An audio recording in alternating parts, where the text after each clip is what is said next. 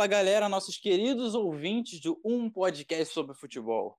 Aqui quem apresenta a vocês hoje este programa é o Henrique. Estou aqui com o Nicolas e Paulo. Esse será o nosso último programa do ano, né? A gente queria que fosse especial, que tivesse todo mundo. Vai ter todo mundo? Não vai ter todo mundo. Vocês perceberam isso porque quem está apresentando sou eu, né? E não o Júlio. É... Mas é isso, tá tudo certo. Estamos aqui com o Nicolas e o Paulo. É... Apresentem aí, meus queridos. Fala Henrique, fala galera, fala Nicolas também, né? Pessoal que está nos ouvindo. É, boa tarde, bom dia, boa noite, seja o horário que você esteja ouvindo isso aqui. E chegamos à última edição do ano, né? Infelizmente, nossa equipe mais uma vez não está completa, mas acho que o pessoal que mais participou está aqui. A gente vai conseguir, espero, né? Trazer um bom debate. Esse programa que vem com uma edição especial, né? Fala galera ligada no podcast sobre futebol, aqui é Nicolas Franco. Pois é, né, rapaziada, Henrique, Paulo. Infelizmente não estamos com o time completo hoje, mas a galera vai entender, né? Final de ano, o pessoal tem seus afazeres, mas vamos representar aqui os que ficaram de fora, vamos fazer valer a audiência de quem está acompanhando a gente desde o começo, esse último programa do ano que vai ser bem especial com um tema bem, bem maneiro. Isso mesmo, isso mesmo, meus queridos. E o programa de hoje vai ser basicamente, né? Como estamos terminando a década, né? É uma discussão muito longa, né? A década começa no ano zero e termina no 9, ou começa no 1 e termina no 9. Para mim, começou em 2010 e terminou em 2019. Só que dane-se, a gente não criou o podcast ano passado, foi esse ano. Então a gente vai fazer os melhores, no caso, a seleção da década de 2011 até 2020, que agora, né, está terminando a década, e a gente vai eleger os nossos melhores.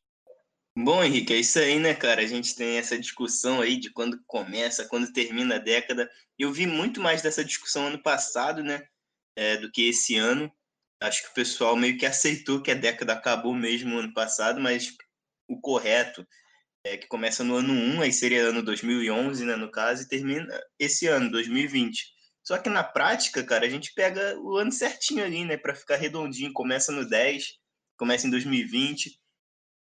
Bom, e nesse assunto é, tem até uma história interessante que aconteceu comigo ano passado, né, nessa discussão de quando acaba, quando começa a década, eu comecei a falar mesmo, minha opinião, não discutir em si, mas conversar com um cara, um gringo, conversando em inglês ou espanhol, não me lembro agora, no Twitter, eu conversando, ele achando que a década tinha acabado no passado, e eu falando, não, cara, acaba ano que vem e tal, aquela, aquelas conversas infrutíferas que não vão nos levar a lugar nenhum. Mas enfim, tava conversando com um cara, tentando botar, expor né, meu ponto de vista, só que eu fui totalmente refutado quando ele entrou no Google dele, pesquisou e me mandou um print. A pesquisa dele tava lá, quando a década começa. E o Google tava dizendo que tinha começado em 2010 e terminava ano passado. Aí eu fiquei totalmente sem argumento e parei de responder. É, até porque ninguém vai discutir com o Google, né? O Google falou, é verdade. É, mas, tipo, pra mim faz mais sentido, realmente, cara. Tipo, começar, tipo, anos 2010. Então começa em 2010. Não tem como ano, os anos 2010 começarem em 2011. Mas aí o pessoal fala que nunca houve um ano zero, o primeiro ano da história foi o um ano um, aí tá, beleza. Aí eu, eu perco meu. Não, nem, não, não é perco meu argumento, não, eu perco minha paciência mesmo pra discutir esse tipo de coisa.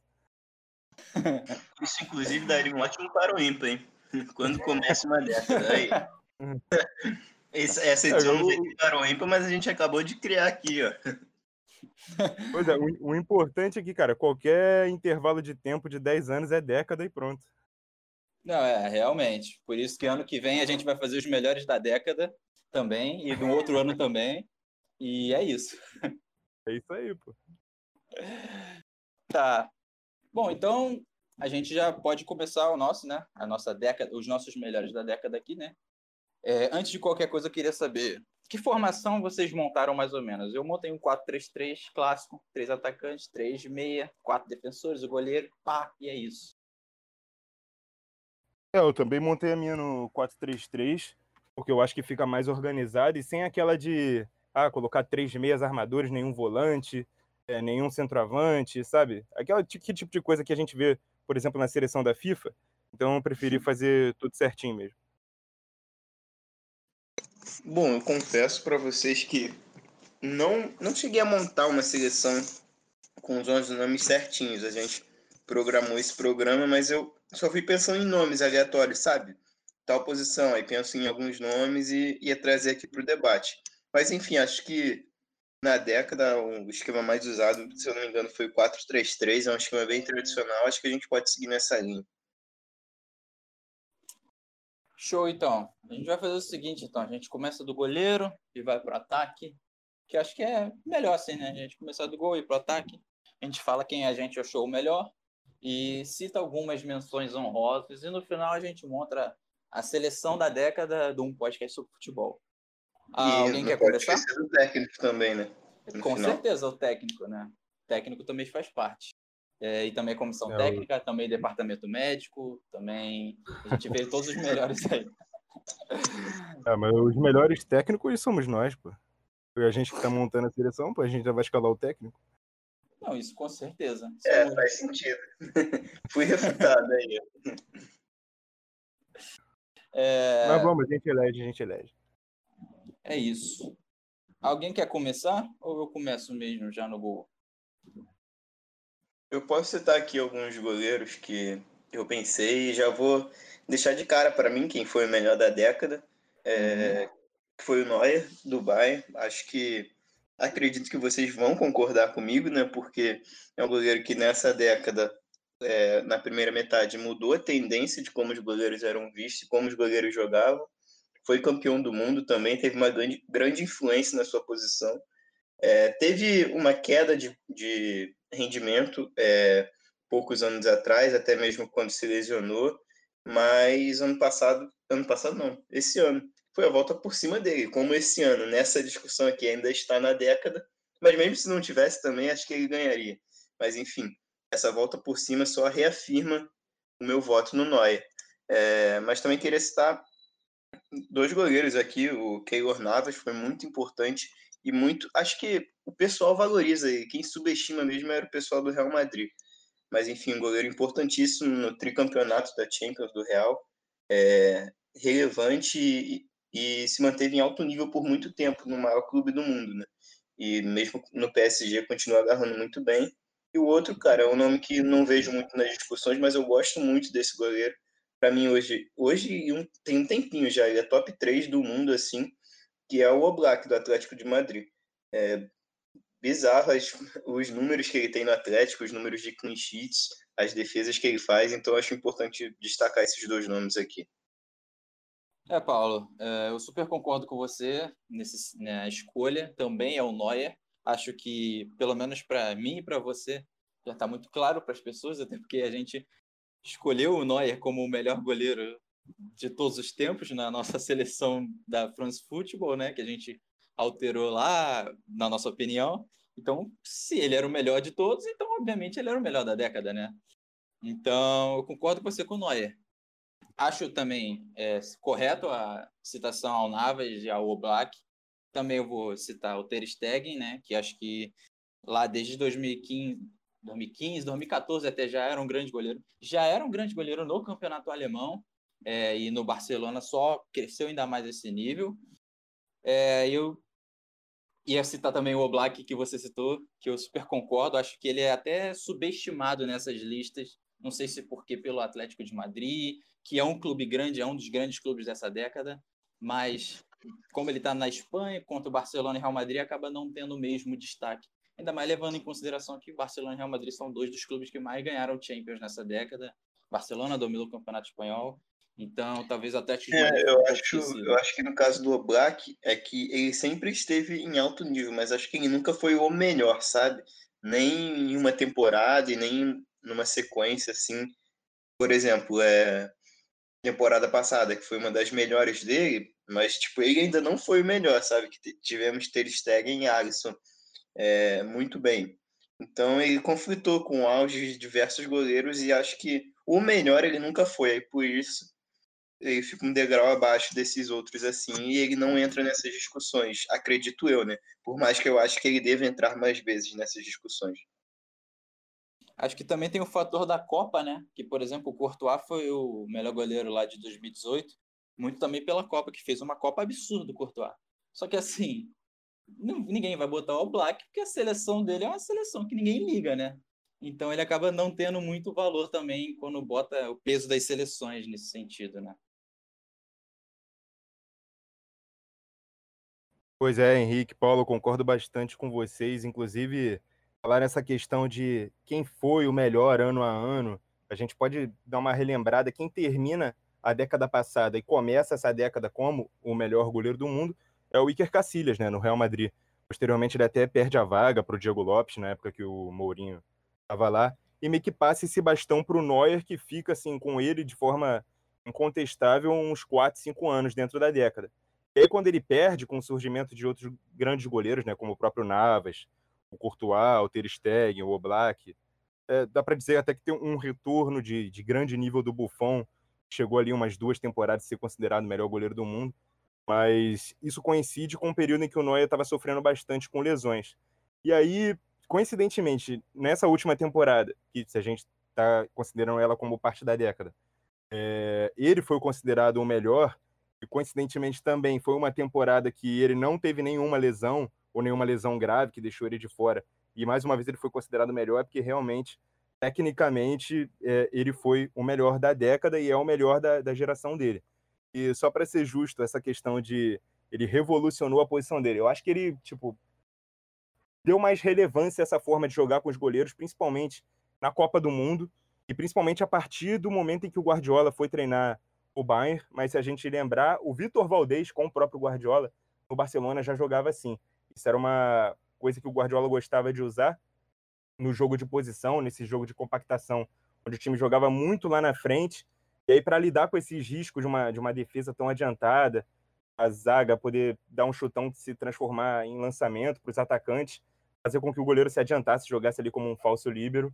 É, ele já começava a fazer isso com o Valdez e quando ele foi para o Bayern, acabou fazendo isso também com o Neuer. Só que o Neuer foi tão melhor e fez isso só numa Copa do Mundo, né? Isso ficou muito em evidência.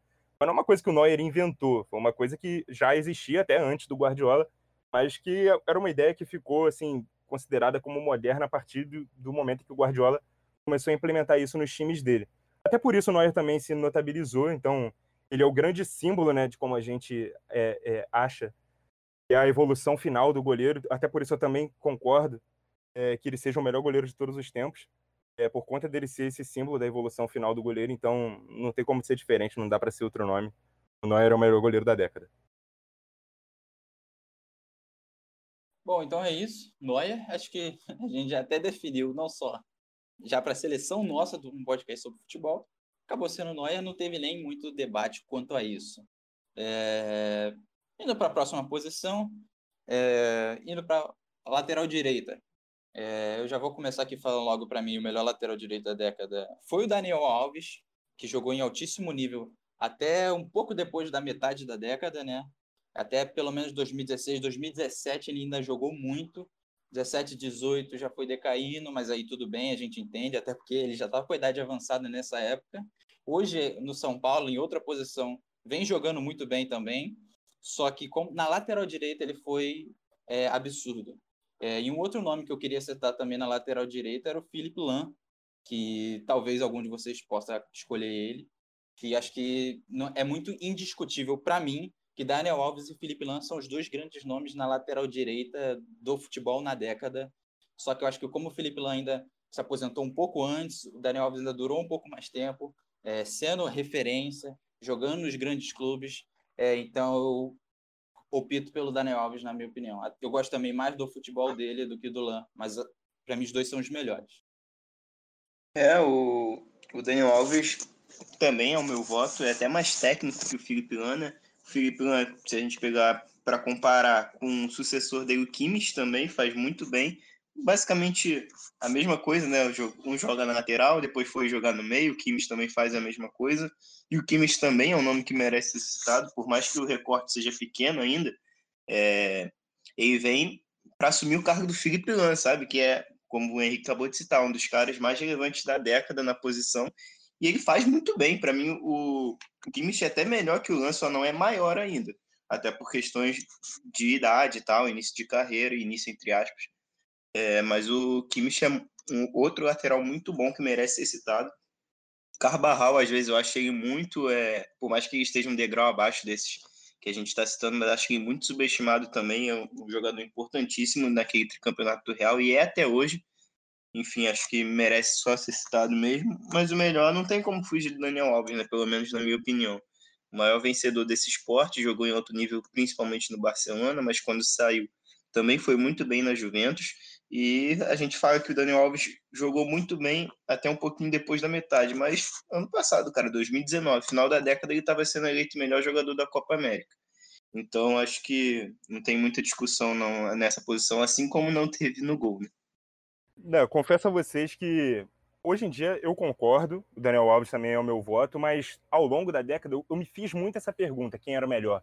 Se era o Daniel Alves ou o Felipe Lan acho até que os dois têm defeitos nos jogos deles, né? Eu acho que o Daniel Alves é um pouco mais fraco na defesa do que o Lan, e o Lan é mais fraco na finalização. Sempre foi uma coisa que cobravam muito do Lan. O Lan fez pouquíssimos gols na carreira. Não que isso fosse uma função, uma atribuição da posição dele, mas ele sempre foi cobrado quando pisava na área, ele não ele finalizava mal e tal. Enfim, é, acho que em um jogo só na carreira ele marcou dois gols no jogo. É, e aí os gols dele são muito espalhados, às vezes um gol na temporada é, passa umas duas sem fazer gol, enfim. É, e o Daniel Alves era mais completo nesse quesito ofensivo, né? Inclusive, os dois tiveram um momento da carreira em que eles migraram para o meio-campo. O Daniel Alves agora para o final. E o Lan também, com influência do Guardiola, quando foi para o Bayern, colocou ele de cabeça de área, de primeiro volante. Depois passou a jogar com ele numa dupla. E depois, quando forçaram ele a escalar o Lan na lateral, ele inventou o tal do lateral invertido para fazer com que, o, com que o lateral fizesse essa função de jogar para o meio. Então, acho o Lan um jogador muito inteligente, taticamente falando, muito técnico para fazer saída de bola, é, marcava muito bem, ia muito bem para a linha de fundo também, cruzava, qualidade no passe absurda. Mas Daniel Alves finalizava melhor, chutava melhor, batia falta, era uma liderança mais ativa no campo, era muito importante em todos os times que ele passou. Depois do Barcelona, a gente achou que seria um passo para trás na carreira. Ele continuou no mesmo nível, uma temporada na Juventus, melhor lateral do mundo na Juventus, uma final de Champions League. Foi para o Paris Saint-Germain, passou mais umas duas temporadas. Pelo menos uma delas ele também chegou a ser o melhor lateral do mundo. Então, eu voto ainda no Daniel Alves por essa longevidade um pouco maior, né? Dentro da década, porque o Lamp realmente parou antes, e por ser mais completo é, é, é, na fase ofensiva do jogo. Agora, tem que se ressaltar que o Lan era melhor marcando do que o Daniel Alves. Eu acho isso muito importante porque lateral é, primeiro de tudo, um defensor. Luan era melhor defensor do que o Daniel Alves. Na seleção, o Daniel Alves não era titular absoluto no começo da década. Ele, ele, ele disputava posição com o Maicon. Quem for lembrar, na Copa de 2010, ele era reserva do Maicon. Na Copa de 2014, ele perde a posição para o Maicon. Ele era o titular, ele começa a Copa como titular e perde a posição. E já era o Daniel Alves, monstruoso, que a gente conhece. Ainda assim, meu voto é no Daniel Alves, mas, assim, a distância do Daniel Alves para o Lan é muito menor do que do Neuer para os outros, por exemplo. É, só completando aqui, eu, eu ia citar também, mas o Nicolas acabou citando muito bem, né? Que talvez fique manchado um pouquinho o Daniel Alves por causa desse fator da seleção brasileira, dele não ter conseguido, tipo, é muito difícil a gente lembrar grandes jogos do Daniel Alves na seleção. É, pensando assim rápido, eu consigo lembrar só o do ano passado mesmo contra a Argentina, é, porque ele nunca foi tão regular assim, nunca foi o Daniel Alves do clube na seleção. Tanto que, como o Nicolas bem falou, ele perde a vaga para o Michael em 2014, que parecia ser inimaginável. Em 2010 ele era reserva, mas muito por conta do que ele mostrou quando vestiu a amarelinha mesmo. Porque para mim, tudo bem, o Michael vivia um, um grande nível também, mas ali já era para o Daniel Alves pelo que mostrava nos clubes, era para ser já o titular, mas infelizmente ele nunca demonstrou tanta aptidão assim na seleção. É, com certeza, até porque também tem um outro fator do Daniel Alves, né? Ele é o jogador que mais ganhou títulos na história do futebol. Não sei se isso importa um pouco para vocês, eu acho que tem um peso, tem uma relevância, não é qualquer jogador que ganha essa quantidade de títulos que ele tem. Então, eu acho que é justo a decisão do, nossa decisão do Daniel Alves, mas também seria justo se fosse o Felipe Lan. Uma, foi uma boa disputa, eu diria.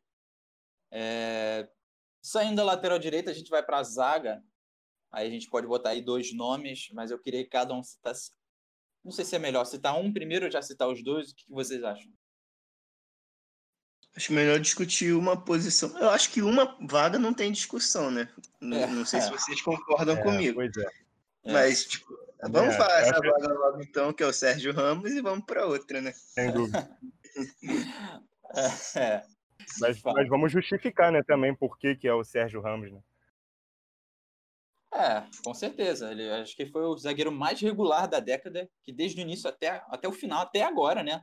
Ele se mantém como, no mínimo, assim, no mínimo top 3 cada ano. O que é uma, absurdo, sabe? É, é, é, uma regularidade muito inacreditável. Tá, tá ok. Talvez um ano ou outro tenha sido um pouco abaixo do top 3, mas no geral ele foi muito absurdo, muito regular, não só defendendo, mas também fazendo gols de bola parada, de cabeceio e é, assim, com a idade que ele tem, se manter nesse alto nível, eu acho muito absurdo.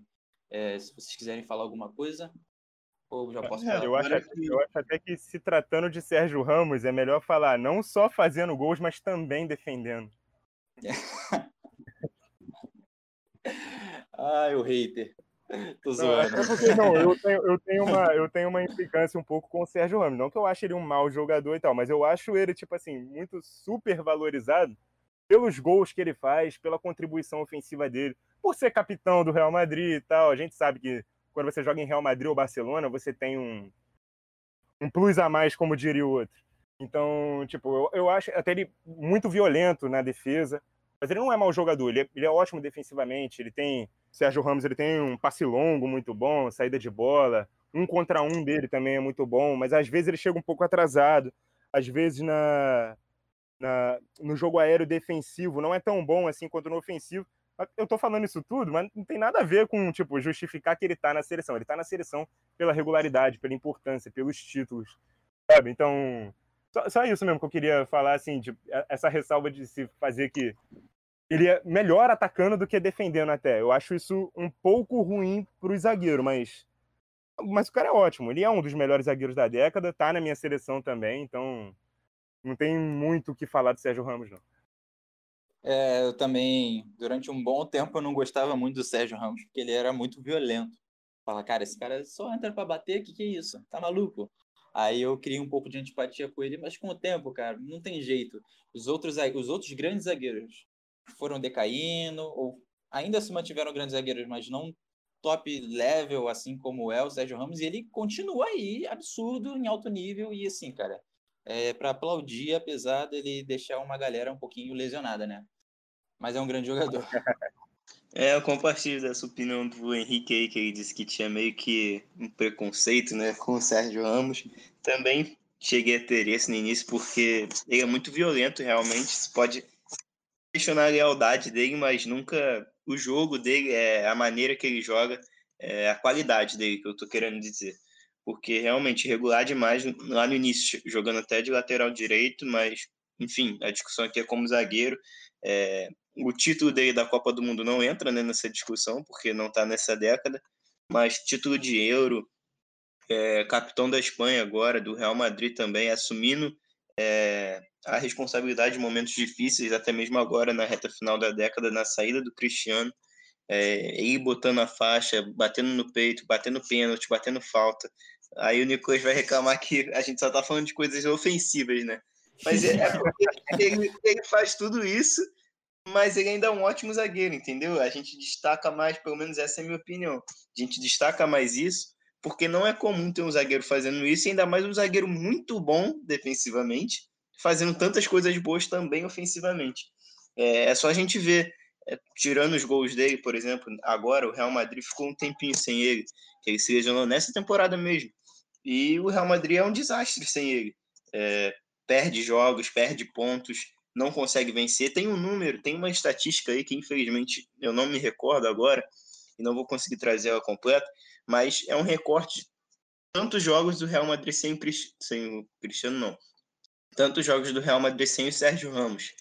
Por exemplo, de 20 jogos, é, o Real Madrid venceu dois entendeu? Então é um cara que faz muita diferença para o Real, seja em questão de qualidade, em liderança, enfim. Para mim é absoluto nessa posição, absoluto na década também. É, é isso. Já concordamos então. a outra posição da zaga que eu acho que vai ter um pouco mais de, de, de discordância e um pouco mais de discussão. É, exatamente isso. Alguém quer começar ou eu posso começar já falando o que eu acho? Pode é, começar. É, nessa, nessa outra, acho que vai variar mais as opiniões, né? Porque a gente não tem um nome é, bem claro, assim, igual a gente teve nessas outras anteriores. Mas pode começar aí, Henrique. Tá. É, eu vou começar então. Eu não sei se é melhor já citar o nome ou já citar as menções honrosas para deixar o nome para o final. Mas eu talvez acho que vocês vão eu citar. Acho melhor você... Cita, cita os nomes e não fala o seu voto, é, só cita você aí. os nomes, é isso. Exatamente. Tá. Tá, então. Alguns dos nomes que eu peguei aqui, alguns foram melhor no início, outros no final da década, outros no meio, outros um pouquinho de cada. Mas os que eu peguei aqui foram Van Dyke, que fez esses últimos anos voando absurdo, não chegou no início, mas tudo bem. Boateng, que fez uma década absurda em altíssimo nível. Hummels, que também fez uma década absurda.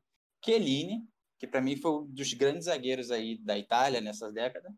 Varane, que é, bom, três Champions, absurdo, na zaga dupla com Sérgio Ramos, uma das melhores duplas de zagas aí, e o Piquet, né, que fez que no início da década até a Champions estava voando absurdo, um dos melhores do mundo, incontestável.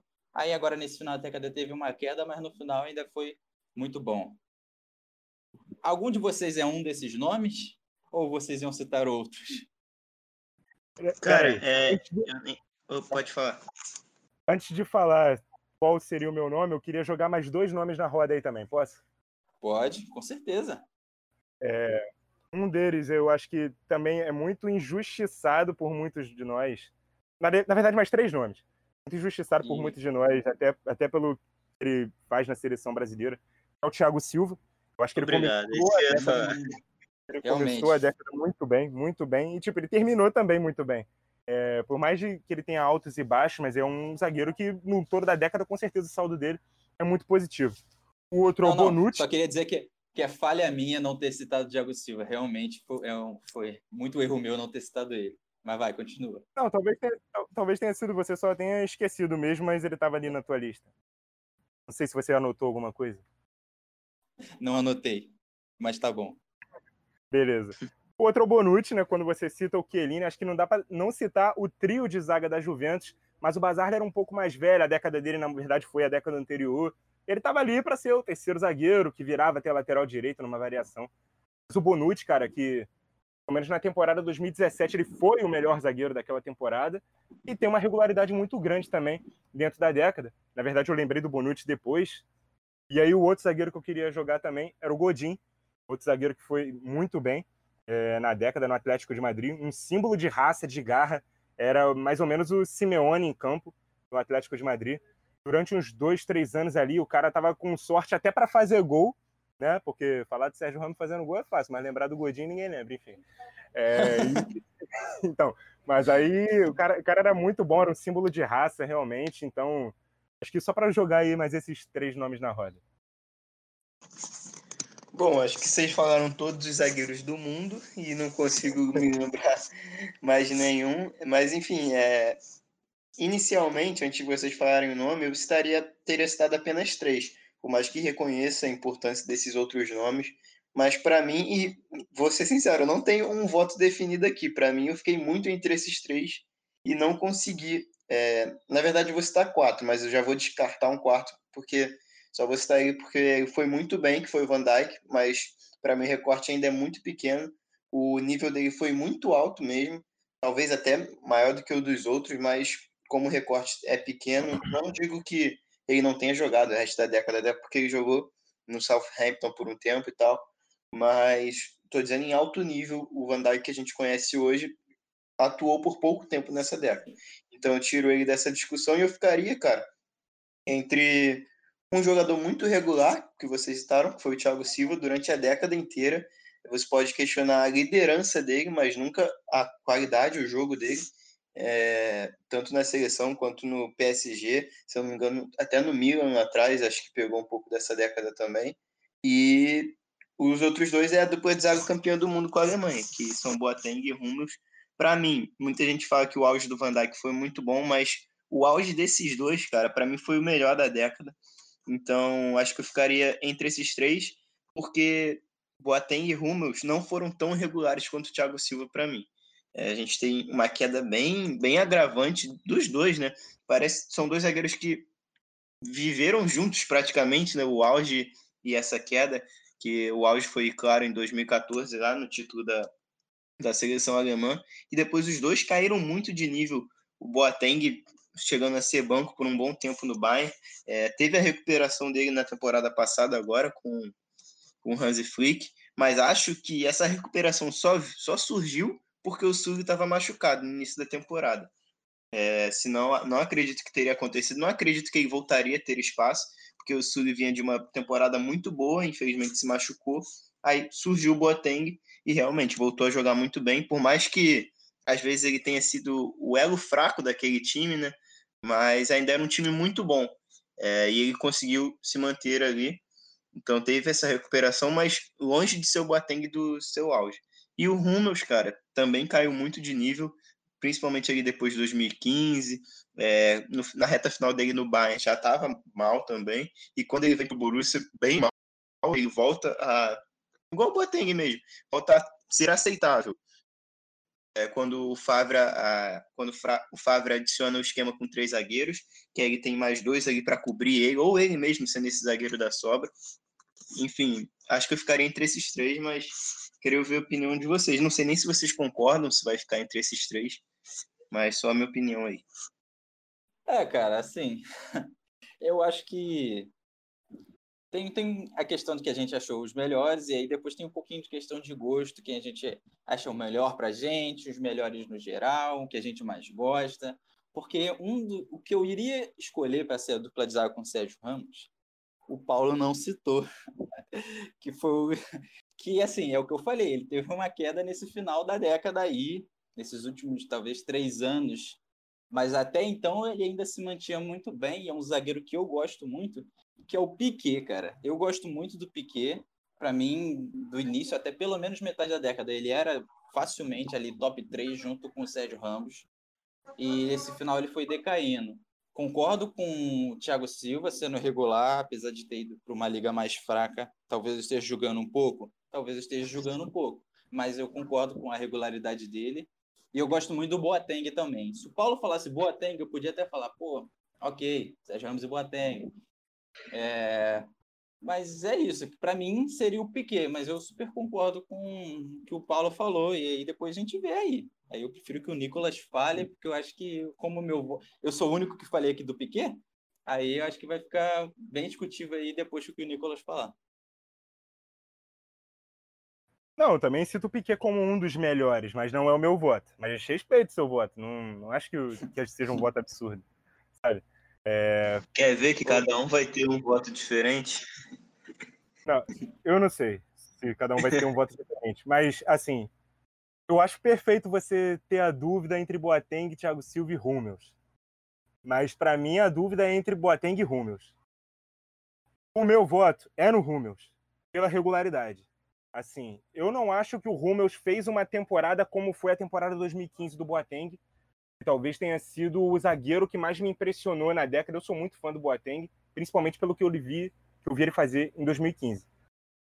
Mas aquela temporada 2015, ela termina manchada com aquele lance do Messi, aí pode a temporada do Boateng toda, mas quem viu o Boateng de perto naquela temporada foi impressionante.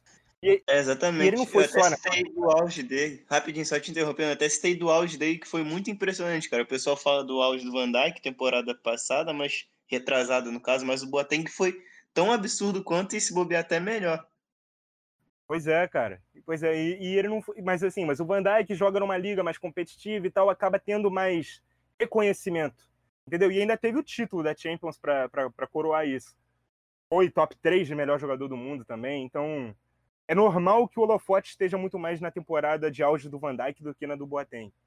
É... Mas o Boateng acho que me impressionou mais porque o cara era completo, ele tinha ele tinha tanto a parte ofensiva, ele era um zagueiro que construía jogo, ele era um zagueiro que finalizava, ele era um zagueiro rápido demais para o tamanho dele. Aliava essa velocidade com força física. Um contra um dele era muito bom. Cara, quantos lances assim ele consertou? Se você for pegar vídeo do Boateng da temporada 2015, foi espetacular. E, tipo, essa regularidade já vinha desde 2013 e tal. durou até ali 2016. Para mim, ele foi o melhor zagueiro da Euro, inclusive de 2016. Mas a partir do momento que o Bayern traz o Sul e traz o Hummels também, o nível dele cai. E aí cai demais. E o Hummels, ele já vinha numa pegada assim desde 2011. Então, acho que por essa longevidade, o Hummels, acho que desde 2011 eu tenho ouvido falar o nome dele como o melhor zagueiro do mundo. 2011, 12, 13, sabe? Até mais ou menos ali 2014 e tal. 2015 já passa a ser o Boateng. E aí já começa a ter esse debate. Acho que pela longevidade, meu voto é no, no Hummels, que também é um zagueiro que tem todas as virtudes que o Boateng tinha, que o Thiago Silva tinha, que era liderança, é, qualidade técnica para sair para o jogo. É, ele era muito bom no, ele é muito bom no jogo aéreo. E aí o declínio físico dele acontece junto com o Boateng. Ainda assim, ele se mantém titular. Ele é capitão do Borussia Dortmund. Ele joga numa linha de três zagueiros onde ele continua sendo ali quase que um volante do time. É um, um general realmente da defesa. Então, o, o Hummels ainda está longevo. O nível dele caiu, mas não caiu tanto quanto o Boateng. E por, por ele estar tá muito bem há mais tempo, o meu voto é no Hummels. É, então acho que eu vou concordar contigo, como eu trouxe esses três nomes e estava muito em dúvida de quem escolher, acho que tá, estaria justo nas mãos de qualquer um. Mas então vou contigo só para somarmos forças contra o Henrique, ficar 2 a 1 um aí, dois votos para o Hummels. Só queria acrescentar, né, que você falou do Boateng, e por mais uma característica do Boateng, por incrível que pareça, era a construção ofensiva, na fase ofensiva do time. Quantos gols a gente já não viu do Bayern surgirem com assistências do Boateng ou o primeiro passe é. do Boateng com aquela bola rasante rasgando todas as linhas ou até pelo alto mesmo. Enfim, foi impressionante mesmo aquele auge dele. Mas concordo com tudo que você disse. Vamos de rumos então. Tudo certo, Henrique? É, certo, né? Fazer o quê? É a vida. Eu só quero dizer pro Piquet que eu tava na torcida por você, valeu? Sei que você tá ouvindo o nosso podcast. Vai fazer o quê? eu, eu, apesar de ter votado no Rumas, eu queria que, eu, que vocês dois votassem no Boateng, porque eu sou muito fã dele, cara. Mas, mas eu, eu tenho que ser justo com meus critérios. Não, ainda é... bem que o Henrique não votou no Boateng, senão eu tava errado aqui, que eu não saberia o que fazer. É, o meu segundo voto, se não se fala assim, Henrique não pode o Piquet, tem que ser outro, seria o Boateng. É, mas fazer o quê? É, acontece. O Boateng então foi o segundo lugar de todo mundo. É, é isso. Boateng é o terceiro melhor zagueiro, Sérgio Ramos, Rubio, Boateng. É... Lateral esquerda, Talvez a lateral esquerda seja assim como a lateral direita, sem muita discussão. Não sei vocês, mas meu lateral esquerdo é o Marcelo. E é isso. Menção honrosa ao Alaba, outro monstro absurdo, e ao Jordi Alba. É... Como eu falei muito dos zagueiros lá no início, eu quero que vocês citem outros laterais esquerdos inicialmente e dê o voto de vocês aí. Bom, cara, eu ia citar dois laterais esquerdos além do Marcel, mas infelizmente foi os dois que você citou. Então agora você me pegou totalmente desprevenido. Eu teria que pensar um pouquinho mais para pensar, para falar, na verdade. Mas, cara, também acho que vou já falar meu voto, que é o Marcelo também. Caiu de nível realmente nesses últimos anos, mas acho que a queda dele, diferente dos zagueiros que a gente citou aí, Rumas, Boateng, a queda dele é, é, não sei, acho que foi, foi tão grave também, né? Tanto que ele chega aí para o banco. Mas acho que o alto nível dele, durante, enquanto ele esteve como titular, enquanto ele esteve no auge, não teve ninguém nem tão próximo dele. É, como eu disse, é um lateral esquerdo que pode jogar, de, pode jogar com a 10, sabe? O, Marcelo é um cara que vai te entregar muita coisa, por mais que peque um pouco no momento defensivo. Mas quando o time tem a bola construindo, ele jogadas individuais, achando passes, cruzando também, enfim, um lateral quase completo e que perdurou por muito tempo. É, hoje a gente faz a discussão Marcelo Roberto Carlos. Eu acho que isso é um mérito do Marcelo, porque para você ser comparado ao Roberto Carlos, quer dizer que você fez alguma coisa certa, né? Enfim, é, acho que é o Marcelo mesmo. E esses dois aí que você citou também, citaria. E enquanto o Nicolas fala, eu vou tentar pensar em outro, mas não garanto que vou conseguir, não. É, eu acho que a disputa ficaria entre Marcelo e Alaba. Eu também citaria o Jordi Alba como só para mencionar mesmo e o Felipe Luiz, cara, porque é um lateral diferente, um lateral mais marcador, mais sólido na defesa, mas muito inteligente taticamente também. Só por menção honrosa também, só para não, não, não, passar em branco, é, eu estaria o Felipe Luiz também, mas a disputa mesmo de lateral na década seria entre o, entre o Marcelo e o Alaba. Meu voto também é no Marcelo, mas pelo auge, pelo que ele fez no auge. O nível de futebol que ele apresentou. Se fosse pela regularidade, seria o Alaba, que vem jogando muito bem desde o início da década. O Alaba tem algo que o Marcelo não tem, que é a versatilidade, né? O cara joga. Ele começou a carreira como meia esquerda, foi jogar como volante, aí passou para a lateral esquerda, assim, aí ele viveu o momento de auge dele, foi na lateral esquerda, e hoje ele tá jogando de zagueiro, cara. Foi, foi terceiro zagueiro e agora é de quarto zagueiro, né? Em dupla mesmo. E, muito e joga muito em todas, né? Pois é, cara. É um, é um jogador único. É um jogador sensacional. Mas ele nunca jogou nessa posição, apesar de ter sido muito bom em todas, ele nunca foi o ótimo lateral esquerdo que o Marcelo foi. Por mais que o Marcelo também tem o mesmo problema do Daniel Alves, ele marca pior, né? ele deixa muito espaço nas costas dele, o Alaba marca melhor do que ele. Se eu fui no Daniel Alves na lateral direita e não no Lan, mesmo tendo esses mesmos problemas, eu tenho que ir no Marcelo, porque o Marcelo é tecnicamente melhor, ele bate falta, ele chuta com as duas pernas, o domínio dele é de, de jogador de futsal. Como o Paulo disse, é um, é um, lateral esquerdo que poderia jogar com a 10 perfeitamente. Fez uma temporada que para mim seria de top 3 de melhor do mundo, que foi 2016, 2017. Estaria no meu top 3. E, cara, realmente, cara, se o cara é comparável ao Roberto Carlos, para mim não tem comparação, para mim o Roberto Carlos é melhor. Mas se ele é comparável ao Roberto Carlos é porque é porque ele, ele realmente é muito bom. Então ele, ele, é tão bom que comparam ele com o Roberto Carlos. Então o Alaba senta no banco dele ou então vai jogar na zaga para jogar os dois. É, Zidane, eu sei que você ouve o nosso podcast, ó. Marcelo de 10, ó. Vai render, hein? Bota ele de 10 que vai render. ou ali num ponta direita, ó, eu acho que vai voar. Tô falando aqui. É, mas é isso, né, cara? O Marcelo ele é, ele é muito constante. Quer dizer, até a queda dele foi muito constante, foi muito absurdo. Acho que durante quase todo o tempo era, foi o melhor lateral esquerdo. Dribla bem, ataca bem, cruza bem. Pô, tem aqueles domínios que parece que a bola gruda no pé dele, que todo mundo fala, nossa, que lindo. E ele só dominou a bola e a gente acha lindo. Que ele é um craque, entendeu? É isso, né? É o Marcelo, cara, melhor lateral esquerdo. Acho que não tem muita discussão é, todo mundo aqui concordou, e é o que o Nicolas falou, apesar do Alaba talvez ser um pouco mais é, completo, não só como jogador no geral, né, sendo muito bom em todas as posições, é, no final, cara, o que o Marcelo fez durante boa parte da década, pelo menos aí uns, sei lá, uns 8, 7 anos na década, foi inacreditável. Então, Marcelo. E aí a gente passa para o meio. É, meio de campo, três meias, né? Vocês colocaram vocês surtaram, botaram três jogadores meia, os melhores Danis, ou vocês botaram um volante, dois volantes ou meia? Como é que vocês fizeram? Só para eu ter uma ideia aqui.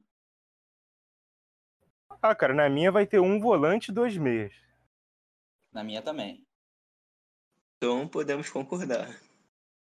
então é isso. Bom, então vamos lá. Acho que talvez tenha um pouco de disputa nessa questão dos volantes, porque tem um volante, um jogador que eu gosto muito.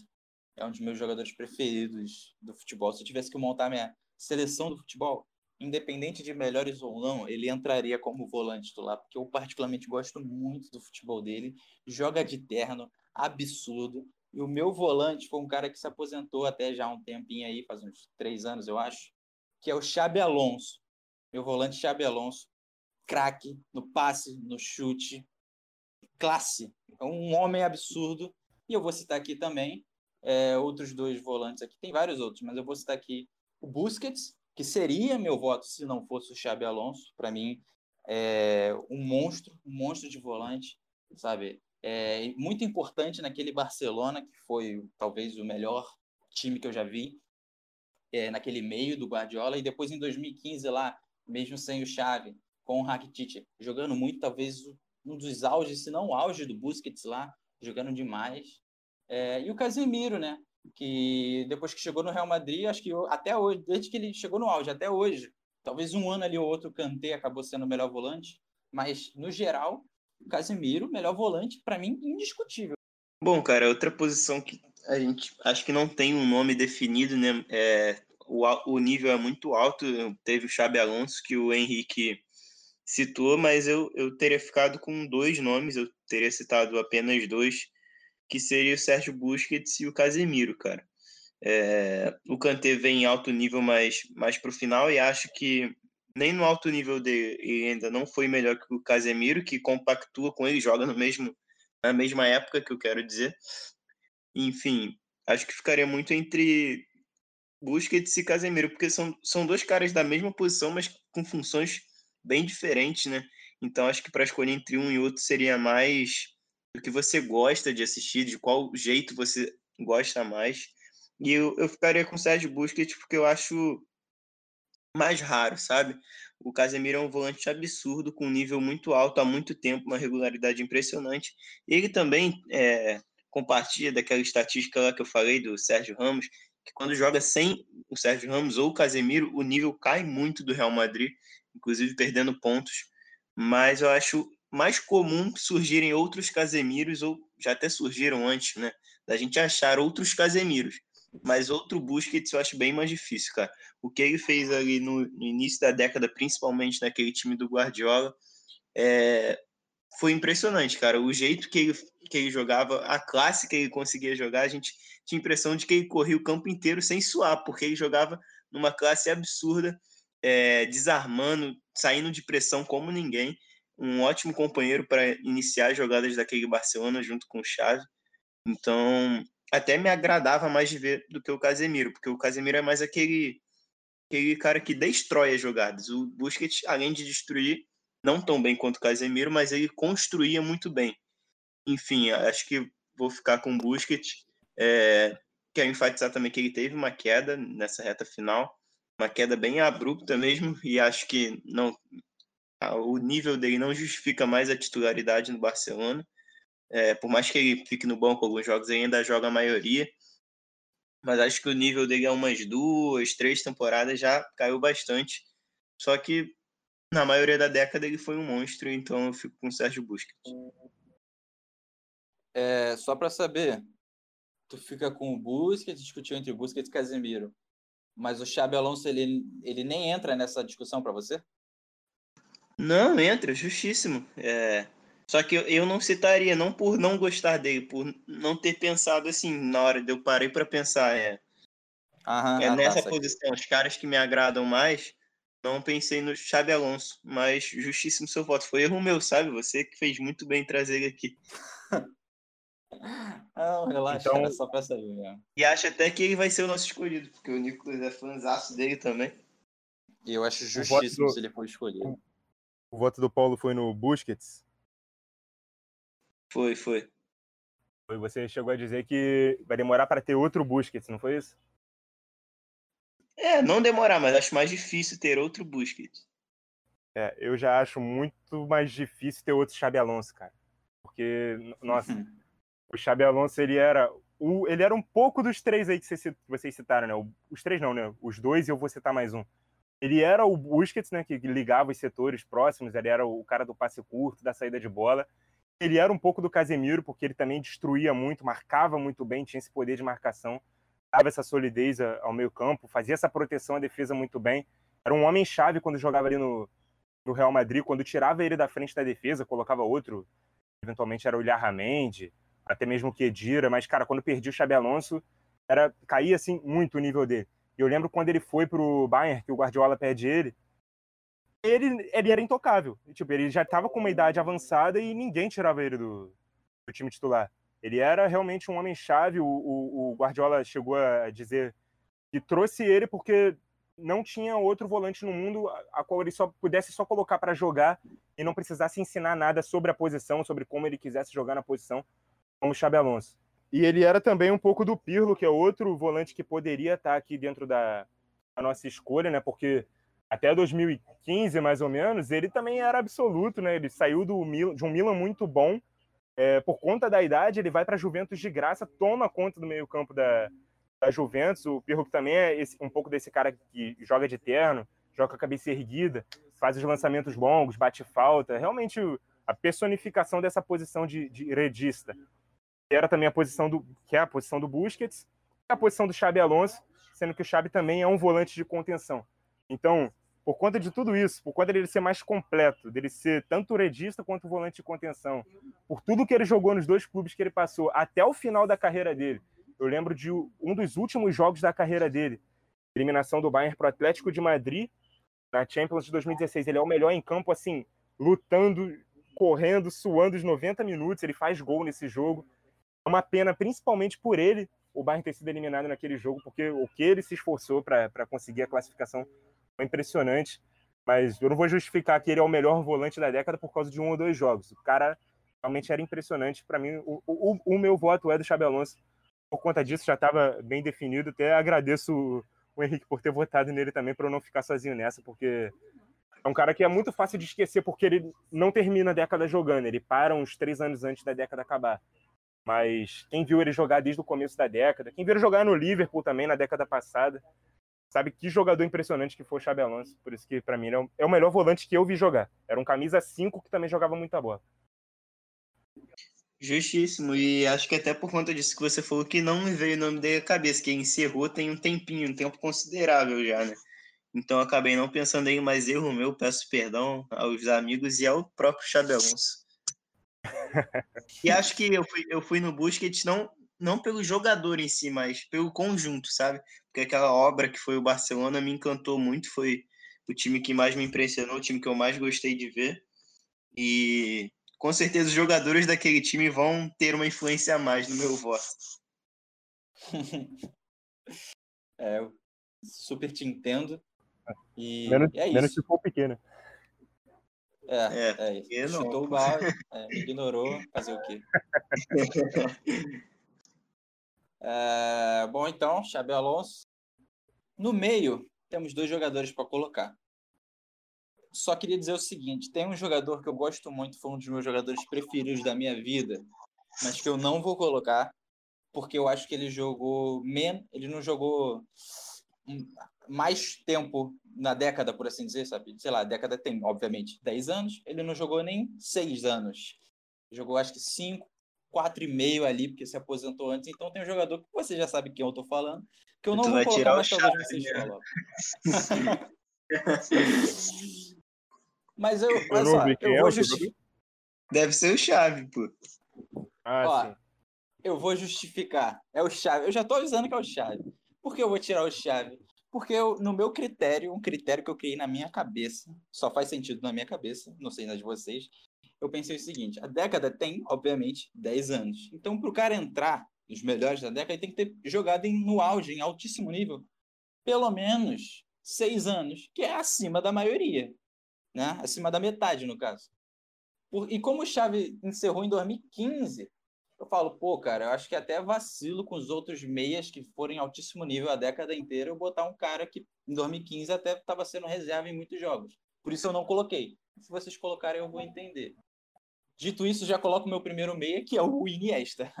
Absurdo, colossal, dupla gigantesca ali com chave, gênio, mágico em campo. E não tem nem o que dizer, o Iniesta. Iniesta certamente está na de vocês, então a gente não vou nem ficar perdendo muito tempo aqui.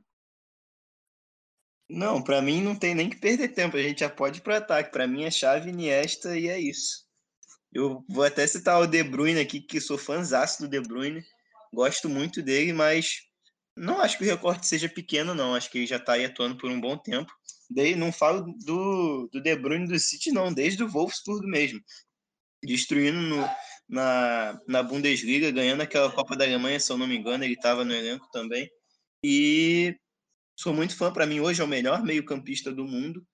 Enfim, mas acho que não tem como, cara. Como eu disse um pouco atrás, os jogadores daquele time do Barcelona vão pesar muito no meu, na, no meu momento de decidir. Foi um time que me impressionou demais, cara. E o pilar desse, desse time era o Xavi, que tudo foi possível graças a ele. Tudo bem que a gente tem um cara chamado Messi lá na frente, mas antes do Messi tinha um Xavi para a bola chegar até o Messi, para aquele jogo ser praticável tinha que ter um Xavi. Então ele é muito influente no melhor time que eu já vi jogar e que muitos falam que é o melhor time do século e eu concordo também. Então, para mim, se ele jogou. Ele jogou, não jogou tanto tempo assim na década, isso é verdade, que o Henrique fala, mas acho que o que ele jogou, e não foi pouco, não, foi, não foram um ou dois anos, foram quatro ou cinco. Então acho que já é um recorte maior e acho que é o suficiente. A gente tem o Xabi Alonso, cara, ele jogou até 2016, se eu não me engano. O Xavi jogou até 2015 no Barcelona, mas o Xavi continuou jogando fora do Barcelona. Acho que isso aqui não vai entrar na, na discussão porque a gente não viu o Xavi jogar no Qatar, né? Mas enfim, ele também estava na Europa jogando Champions League, sendo campeão da Champions em 2015. Por mais que ele não fosse titular já naquele time, ele entrava e entrava muito bem. E acho que o auge dele anteriormente justifica o meu voto. E o outro seria o Iniesta, porque é impossível você falar de Xavi sem lembrar do Iniesta e vice-versa, né? São dois jogadores que mudaram a percepção do futebol durante enquanto estiveram em campo, foram referência para muitos. Enfim, são esses dois aí. É, no caso, o Xabi Alonso foi até 2017, então o recorte dele é um pouquinho maior, por isso que ele foi minha escolha de volante. Mas eu acho justo sua escolha. Eu só quero saber o que, que o Nicolas acha disso, quem ele vai escolher. Aí depois eu falo meu outro meia. Eu ainda... Bom, vamos lá. Eu acho esse argumento do, do Henrique muito bom em falar que o Xavi ele jogou, é, sei lá, 4, 5 anos na década e por isso ele não vai colocar. Eu acho um argumento muito justo. Acho até que é um argumento justo para justificar o De Bruyne também não deva estar na seleção, porque ele começa a jogar em altíssimo nível também, mais ou menos isso aí, 4, 5 anos na década. Mas eu acho muito injusto com o Xavi, porque ele começa a jogar muita bola também na década passada, a partir de 2006. Então, ele acabaria não ficando na seleção nem, da, nem dos anos 2000, nem nos anos 2010. Então, como assim? Um cara que jogou bem durante tanto tempo não vai entrar na seleção de nenhuma das duas décadas, entendeu? Então, só por isso, o meu voto é no Xavi também. Se não fosse isso, seria no Modric. Acho que aquela bola de ouro que ele ganha em 2018 deturpa muito a imagem que a gente tem do Modric, porque eu acho que ele era incontestavelmente o melhor meia do mundo durante muitos anos, e aí aquela bola de ouro parece que faz com que ele se transforme nos olhos de muita gente como um jogador pior do que ele de fato é. Porque era um exagero dar uma bola de ouro para ele, mas não quer dizer que ele seja um jogador ruim. É um jogador excelente, espetacular, como meio-campista, então nem se fala. Pela longevidade, o Modric é o, é meia mais longevo. Mas eu vou votar no Xavi, cara, porque é muito injusto, cara, e não, não tá nessa seleção por isso. E como o Paulo falou, se ele era o cara mais influente do melhor time da década, então ele tem que estar tá na, na seleção da década, porque o Xavi, o Xavi foi monstro, enquanto ele jogou no auge, não importa se foram 3, 4 anos, é, enquanto ele jogou naquele time do Barcelona do, do, Ronaldinho, antes do Guardiola, ele já era um espetacular meio-campista, ele tem uma noção tática do jogo muito grande. Então. Então, por essa influência que ele tem, por essa questão de justiça, o meu meio-campo seria a chave Iniesta, com certeza. E o que o Nicolas falou também é verdade, né? Por mais bizarro que possa parecer, mas quem viveu a época sabe que o prêmio de melhor do mundo do Modric deturpa a análise dele, né? Porque de tamanho absurdo que aquele prêmio foi. Mas enfim, jogou muita bola, concordo. Só que o Tony Kroos me agrada mais. É, tudo bem que são dois meios que fazem funções diferentes, mas eu gosto mais de assistir o Tony Kroos jogar do que o Modric. E por mais que às vezes no campo passe a sensação de que o Modric é aquele cara que chega mais ao ataque, que pisa mais na área, em números a gente vai ver que o Tony Kroos em temporadas tem números parecidos ou até superiores ao do Modric. Inclusive na temporada que o Modric foi o melhor do mundo, o Kroos tinha mais participações em gols do que ele. E acho que depois do prêmio de melhor do mundo, o Modric realmente dá uma caída, assim como o Kroos também. Só que eu acho que a queda do Modric é mais acentuada. O Modric até hoje, ele não é um titular absoluto, tudo bem que o Zidane acho que confia mais nele do que no reserva dele, que é o Valverde, mas não é aquele cara que joga todos os jogos. O Kroos, dificilmente você vê o Tony Kroos no banco. Eu, eu não me lembro do Kroos no banco, mesmo ele, ele nessa queda de rendimento, a não ser por lesão, essas coisas. Então, acho que o Kroos ganharia essa disputa entre o Modric. E, mas só queria citar isso mesmo, porque meu voto, independente de tudo, é chave Iniesta. Então, Paulo, é, essa questão do Modric ele não ser titular absoluto do Real, acho que tem até questão, questão tática e questão da idade também, né? Ele é um cara que se movimenta mais do que o, do que o Kroos. O Kroos joga um pouco mais parado. Não que ele não se mova em campo, não que ele não corra, não é isso. Mas o, o Modric ele tem que preencher um espaço de campo maior. É do, do estilo de jogo do Modric. Ele é um, um meia que joga mais dessa maneira. O Kroos é um cara que conserta mais passe, que faz lançamento mais longo. É um cara mais do último passe mesmo, e o Modric é aquele box-to-box, é que ele faz tudo realmente no meio campo. E com a idade que ele tem, já tá beirando aí os 35 anos, não sei exatamente qual a idade do Modric, acho que por isso ele descansa mais jogos, até para dar um pouco mais de minutagem para o Valverde, que é outro cara que fez uma ótima primeira temporada, né, na temporada passada. É, foi muito bem realmente o Valverde, e não dá para condicionar o Valverde só à condição de reserva. Então ele tem que jogar em algum momento, então o normal que o Modric descansa mais, descanse mais do que o do que o Kroos. É, e essa questão de preferir um ou outro, acho que é questão de gosto realmente. Eu prefiro o Modric, gosto mais de ver meio-campistas que trabalhem mais o jogo dessa forma e ditem mais o ritmo de jogo, não só fazendo jogar, mas jogando de fato, carregando a bola, é, entrando na área correndo. Ele é muito mais parecido com o De Bruyne do que o Kroos, por exemplo. E hoje o De Bruyne para mim é o melhor meia do mundo. Então me agrada mais ver o Modric jogar. Acho que essa discordância não é nem uma ciência exata, não. É mais questão de gosto. É, exatamente. É. Acho que o Kroos mais parecido até com o Xavi mesmo e o, e o Modric seria o Iniesta, sabe? Já que a gente está fazendo essas duas comparações assim. Isso, isso, isso. Concordo.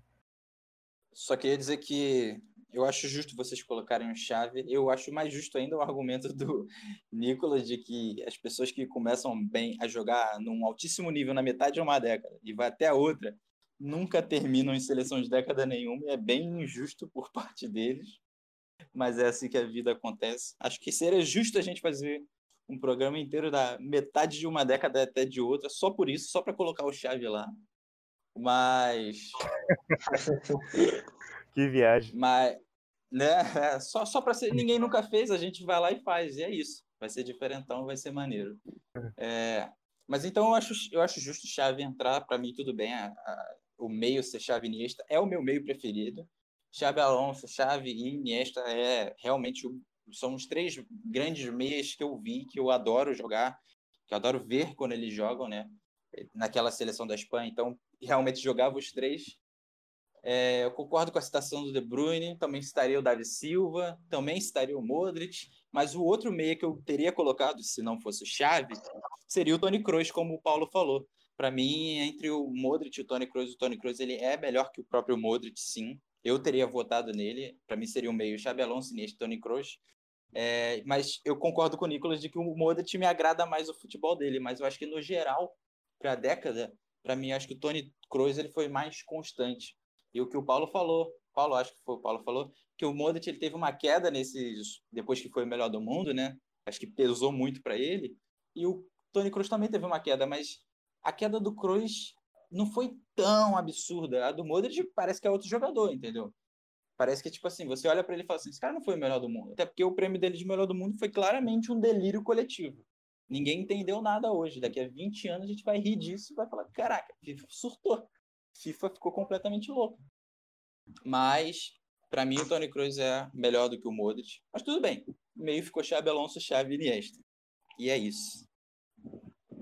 E o detalhe é que o Modric em 2018 ele não ganha só um prêmio de melhor do mundo, ele, ele ganha os quatro principais prêmios do ano, coisa que nem Messi e Cristiano conseguiram, né? Foi o prêmio da FIFA, é. o prêmio da UEFA, a bola de ouro e o prêmio de melhor da Copa. E eu acho que nem o melhor da Copa, nem o melhor da seleção da Croácia ele foi na Copa. E justamente a Copa que coloca ele nessa, nessa, nessa condição. É incrível. Não, foi muita loucura. Eu não gosto nem de lembrar, me dá nervoso. Ele não foi o melhor da Copa, não foi o melhor do Real Madrid, não foi, não foi o melhor de nada. Nem do meio-campo do Real ele foi o melhor. O cara tá com muito ódio, mano. Mas enfim, vamos pro ataque logo. vamos pro ataque então. O ataque, para mim, o trio de ataque, dois desses do trio já são, todo mundo concorda, que é Messi Cristiano Ronaldo, já vou jogar aqui logo, não tem nem muito o que discutir. Certo? A questão é esse é. terceiro outro jogador. Eu não sei se vai ter discussão entre vocês. Se vão botar um centroavante, se vão botar o Cristiano Ronaldo centroavante, vou botar um outro jogador na ponta. Não sei como é que vocês vão fazer, não. É... Mas alguém quer falar o terceiro nome de vocês ou eu já posso falar o meu aqui logo? Ficou um pouco óbvio. Cara, eu vou falar, vou falar dois. Vou citar dois aqui. É... Show. E já vou deixar meu voto, claro. Citar Neymar e Lewandowski, porque foram dois caras que percorreram a década inteira em alto nível. O Neymar ainda não foi o melhor do mundo, tipo, não, e nem será, né? Até porque a década acabou. Daqui para frente já é outra análise. Mas, enfim, o Lewandowski conquistou agora no último ano, vem realmente do melhor ano da carreira dele. É, cada vez melhor, né? O Lewandowski, por incrível que pareça, ele atinge um nível muito alto e na outra temporada ele se supera. É, tá uns seis anos, sete anos, sei lá, jogando muita bola. E o Neymar é a mesma coisa, cara, desde a época do Santos aqui, destruindo no futebol brasileiro, é, chegando na Europa. Primeira temporada dele do Barcelona, Muitos dizem que não é tão boa, mas é uma temporada para mim ok, sabe? De quem está chegando num grande clube, assumir um, um, ser um coadjuvante de luxo, né, do Messi. E acho uma temporada boa até para as circunstâncias que foi e daí em diante é só decolando, atingindo seu nível máximo agora no PSG, na minha opinião, tendo uma relevância para o time impressionante que o PSG sem parece outro, outra equipe. E ah, o Neymar dispensa comentários, é ele o meu eleito por preferência mesmo. Eu gosto mais do Neymar, acho o Neymar mais craque, mais jogador do que o Lewandowski, porque acho que o Neymar faz tudo que o Lewandowski faz, mas o Lewandowski não faz tudo que o Neymar faz. E esse vai ser meu critério de desempate, já que seriam os dois que eu botaria na disputa aqui por estarem em alto nível há tanto tempo. É minha vez agora ou o Henrique quer falar o voto dele? Não, pode ir, porque acho que não vai ter muita discussão depois, então quero ver se vai ter discussão depois de você falar algo ou não. Ah, eu acho que você vai desempatar, porque eu também ficaria entre Lewandowski e Neymar, e por simples questão de encaixe, eu vou encaixar o Lewandowski, que para mim é o melhor centroavante é, da década. Eu acho que ao longo da década ele tem um azar muito grande de ver outros centroavantes sempre no auge, é, para dividir esse protagonismo com ele. Chegou a ser até Falcão Garcia, Diego Costa, é, o Kane, o Agüero, Soares, sabe? Sempre outros grandes centroavantes fazendo temporadas muito boas que é, acabam nebulando até o, a, a, temporada ótima, as temporadas ótimas seguidamente que Lewandowski fez. Só para efeito de curiosidade, é a sexta temporada seguida que o Lewandowski, a última temporada foi, né? Que o Lewandowski fez 40 gols ou mais. A sexta temporada seguida. Então, se a gente está falando de um recorte de década, um centroavante que faz 40 gols ou mais em seis temporadas em 10 possíveis, acho que não tem muito o que dizer desse cara. Então, claro, Neymar poderia estar nesse time também. Mas se eu colocasse o Neymar, eu teria que tirar o Cristiano da ponta esquerda. O Cristiano não foi exatamente um centroavante na década. O Messi foi, o Messi jogou de falso 9, mas nem Neymar nem Cristiano jogaram na direita. Então, por simples questão de encaixe, não que o Neymar não mereça, meu voto é no Lewandowski. É, Segura essa pica vou... aí, Henrique. Ainda bem que eu falei primeiro. Não, então, mas é porque eu já tenho, já tenho definido quem vai ser. E acho que se a gente fosse posição por posição no sentido de um volante, um meia ali não tão ofensivo, mas que trabalha jogo, e um meia ofensivo, um ponta esquerda, um ponta direita, um centroavante, fosse posição por posição especificamente, eu concordaria totalmente com o Nicolas e ficaria com o Lewandowski. Mas, como eu monto o time de FIFA, eu vou escolher o Neymar. Porque o Neymar me encantou mais do que o Lewandowski.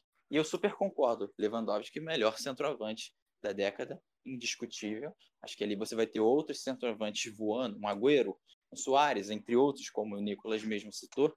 Mas acho que o Neymar, cara, tipo, o Neymar ele foi muito absurdo em todos os anos que jogou, jogando sempre em alto nível.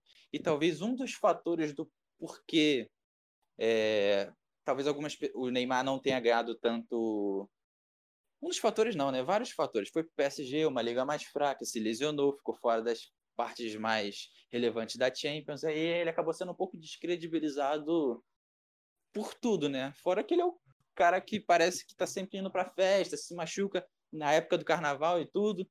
Então, várias questões extra-campo queimaram um pouco a imagem dele, mas ele ainda é um jogador gigante, independentemente de ir para festa ou não, fazer qualquer coisa, isso não vai apagar o jogador, a habilidade, o futebol que ele tem. E mesmo entendendo a questão do encaixe do Nicolas, a minha escolha é o Neymar, já estava definido isso para mim, e para mim eu concordo com vocês que a dúvida seria entre Neymar e Lewandowski antes de tudo, porque Messi e Cristiano Ronaldo certamente vão estar, tanto que a gente não falou nada dele, a gente só aceitou que ia ser Messi Cristiano mesmo. É, e é isso. Eu acho que eu botaria o Cristiano Ronaldo centroavante nesse esquema, o Neymar na, na ponta esquerda. E esse time super, esse ataque 100% iria render mais do que MSN. É, só Talvez queria só, só vou falar rapidinho sobre o Lewandowski ainda, Nicolas, que tu citou aí que ele deu azar de vários atacantes na época, na época dele, né?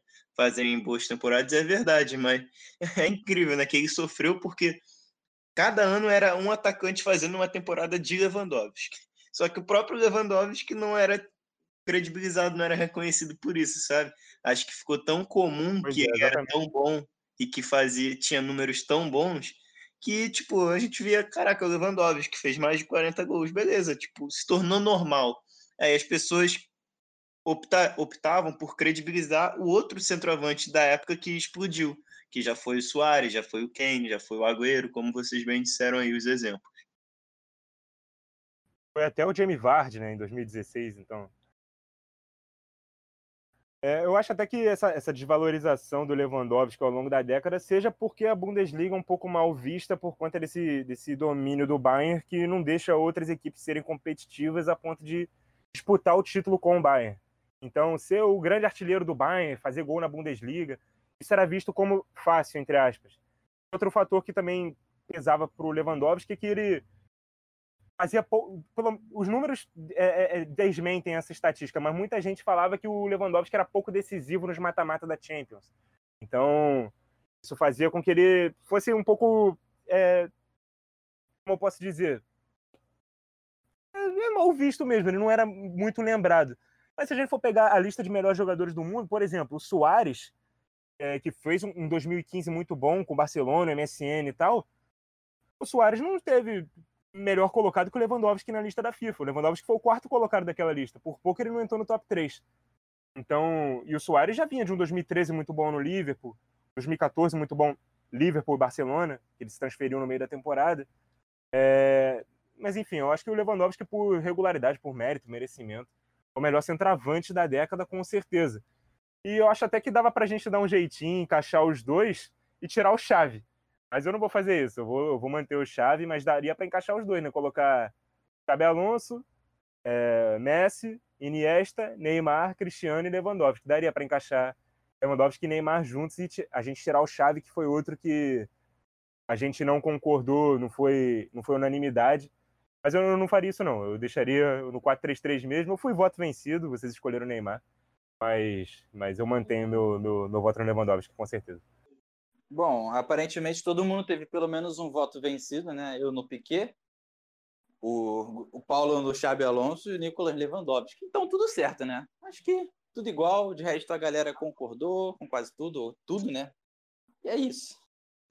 É isso, acho que a seleção ficou boa, bem criteriosa, né? Acho que a minha, tipo, se eu montasse uma só minha, não fugiria disso. Acho que ficaria quase a mesma coisa, com exceção lá do, do Busquets, mas enfim, é uma ótima seleção, gostei do resultado.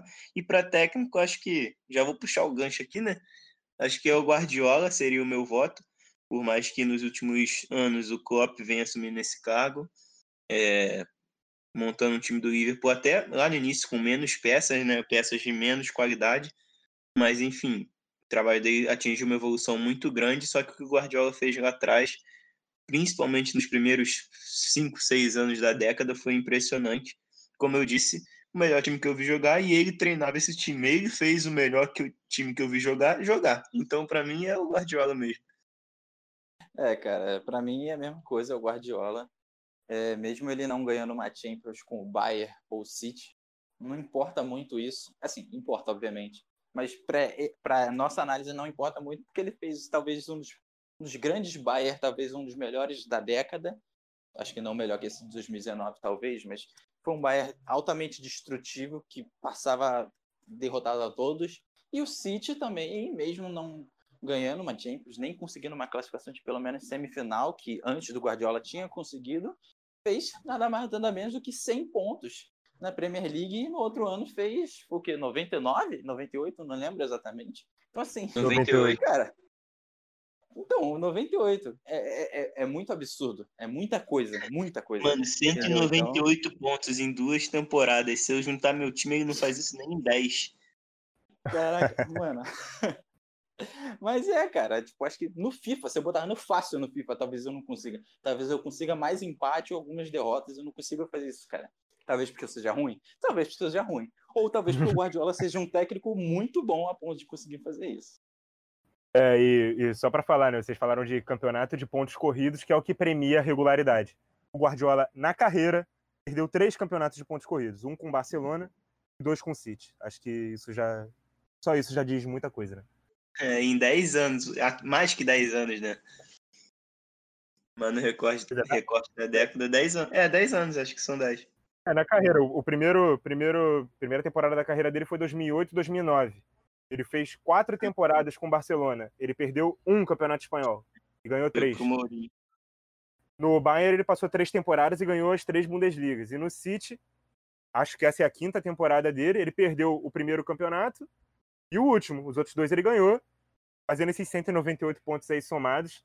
Quando ele faz 98, ele ganha com um ponto a mais que o Liverpool, que só perdeu um jogo pro City do Guardiola. Inacreditável, inacreditável. Realmente, acho que acho que até não tem muita discussão nisso, né, cara? Tiveram outros grandes técnicos, mas, cara, o Guardiola, ele é, ele, ele é um nível que a gente pode falar. Guardiola, ele não é bom, ele é, ele é Guardiola. Quando alguém for muito bom em algo, você fala assim, porra, esse cara é o Guardiola. É, e, e, é e, só pra, só para completar, porque eu, eu, não gosto muito de falar de qualidade no, de técnico por resultado. Eu gosto de falar pelo que o cara faz em campo. E o cara fez praticamente uhum. o mundo inteiro repensar o futebol, né? É, ele fez todo mundo começar a, a enxergar o que, que é compactação, o que, que é triangulação, é, goleiro jogar com os pés, lateral jogar por dentro, falso 9, amplitude não só com os laterais, mas com os pontas também. Então, ele fez o mundo inteiro repensar o futebol. Todo mundo jogava de um jeito, aí veio ele e fez o, o Barcelona dele jogar de um jeito X, o mundo inteiro jogava de um jeito Y e todo mundo passou a jogar ou tentar copiar o que ele fazia ou tentar anular o que ele fazia. Então, ele é o, com certeza a mente mais influente do, do futebol na década, na geração dele, pelo menos. É isso até hoje, muitos times tentam copiar ele. Bom, então, galera, terminamos aqui o nosso podcast. Só para recapitular toda a nossa seleção. Ficou no gol, Neuer. Na lateral direita, Daniel Alves. Dupla de zaga, Sérgio Ramos e Rúmeus. Na esquerda, Marcelo. No meio, Xabi Alonso de volante, Xavi no meio. E no ataque, Messi, Neymar e Cristiano Ronaldo. Acho que, e obviamente, como a gente acabou de falar, com o técnico Guardiola. Acho que esse time aí é bonzinho, hein? Talvez ele ganhe uns campeonatos aí. Talvez um carioca ele ganhe, não sei vocês. Acho que só não ganharia do São Paulo do Diniz. Realmente, né? Eu acho que tá em alto nível. No, no, primeiro turno do Campeonato Brasileiro, acho que ele empataria com o Botafogo.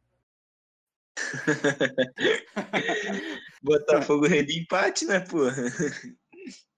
Agora não, agora ele dançaria em cima do Botafogo, o Botafogo perde até de, é de Desculpa se você é torcedor do Botafogo. ai, ai.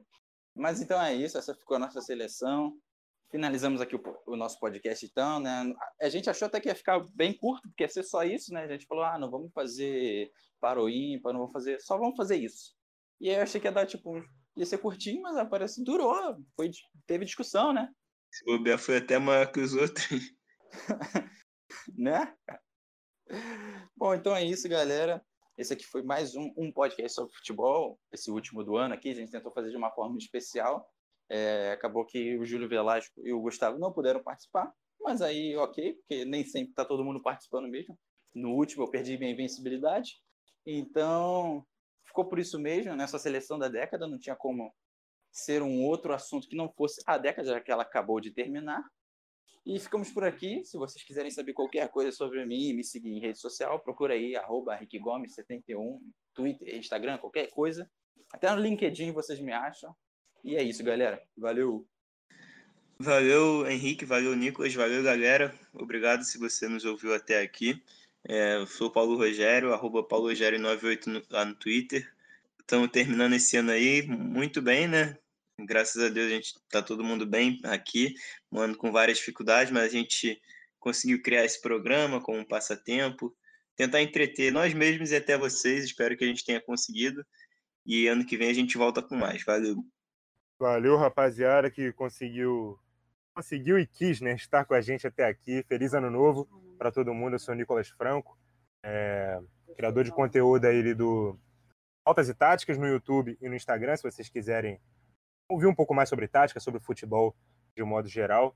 É, muito obrigado a vocês que acompanharam a gente até aqui. E muito obrigado a Paulo, Henrique, até Gustavo e Júlio também, que não estavam aqui na, nesse programa, nessa edição. Mas por nós termos criado né, esse podcast, durante a pandemia, a gente ainda não conseguiu fazer uma gravação juntos, mas quem sabe em 2021 a gente consiga, a gente com certeza vai tocar esse projeto por muito mais tempo e a gente conta com a audiência de vocês, que vocês fiquem com a gente semanalmente, porque com certeza vai ter muito assunto para debater ao longo do próximo ano também. Forte abraço para todo mundo.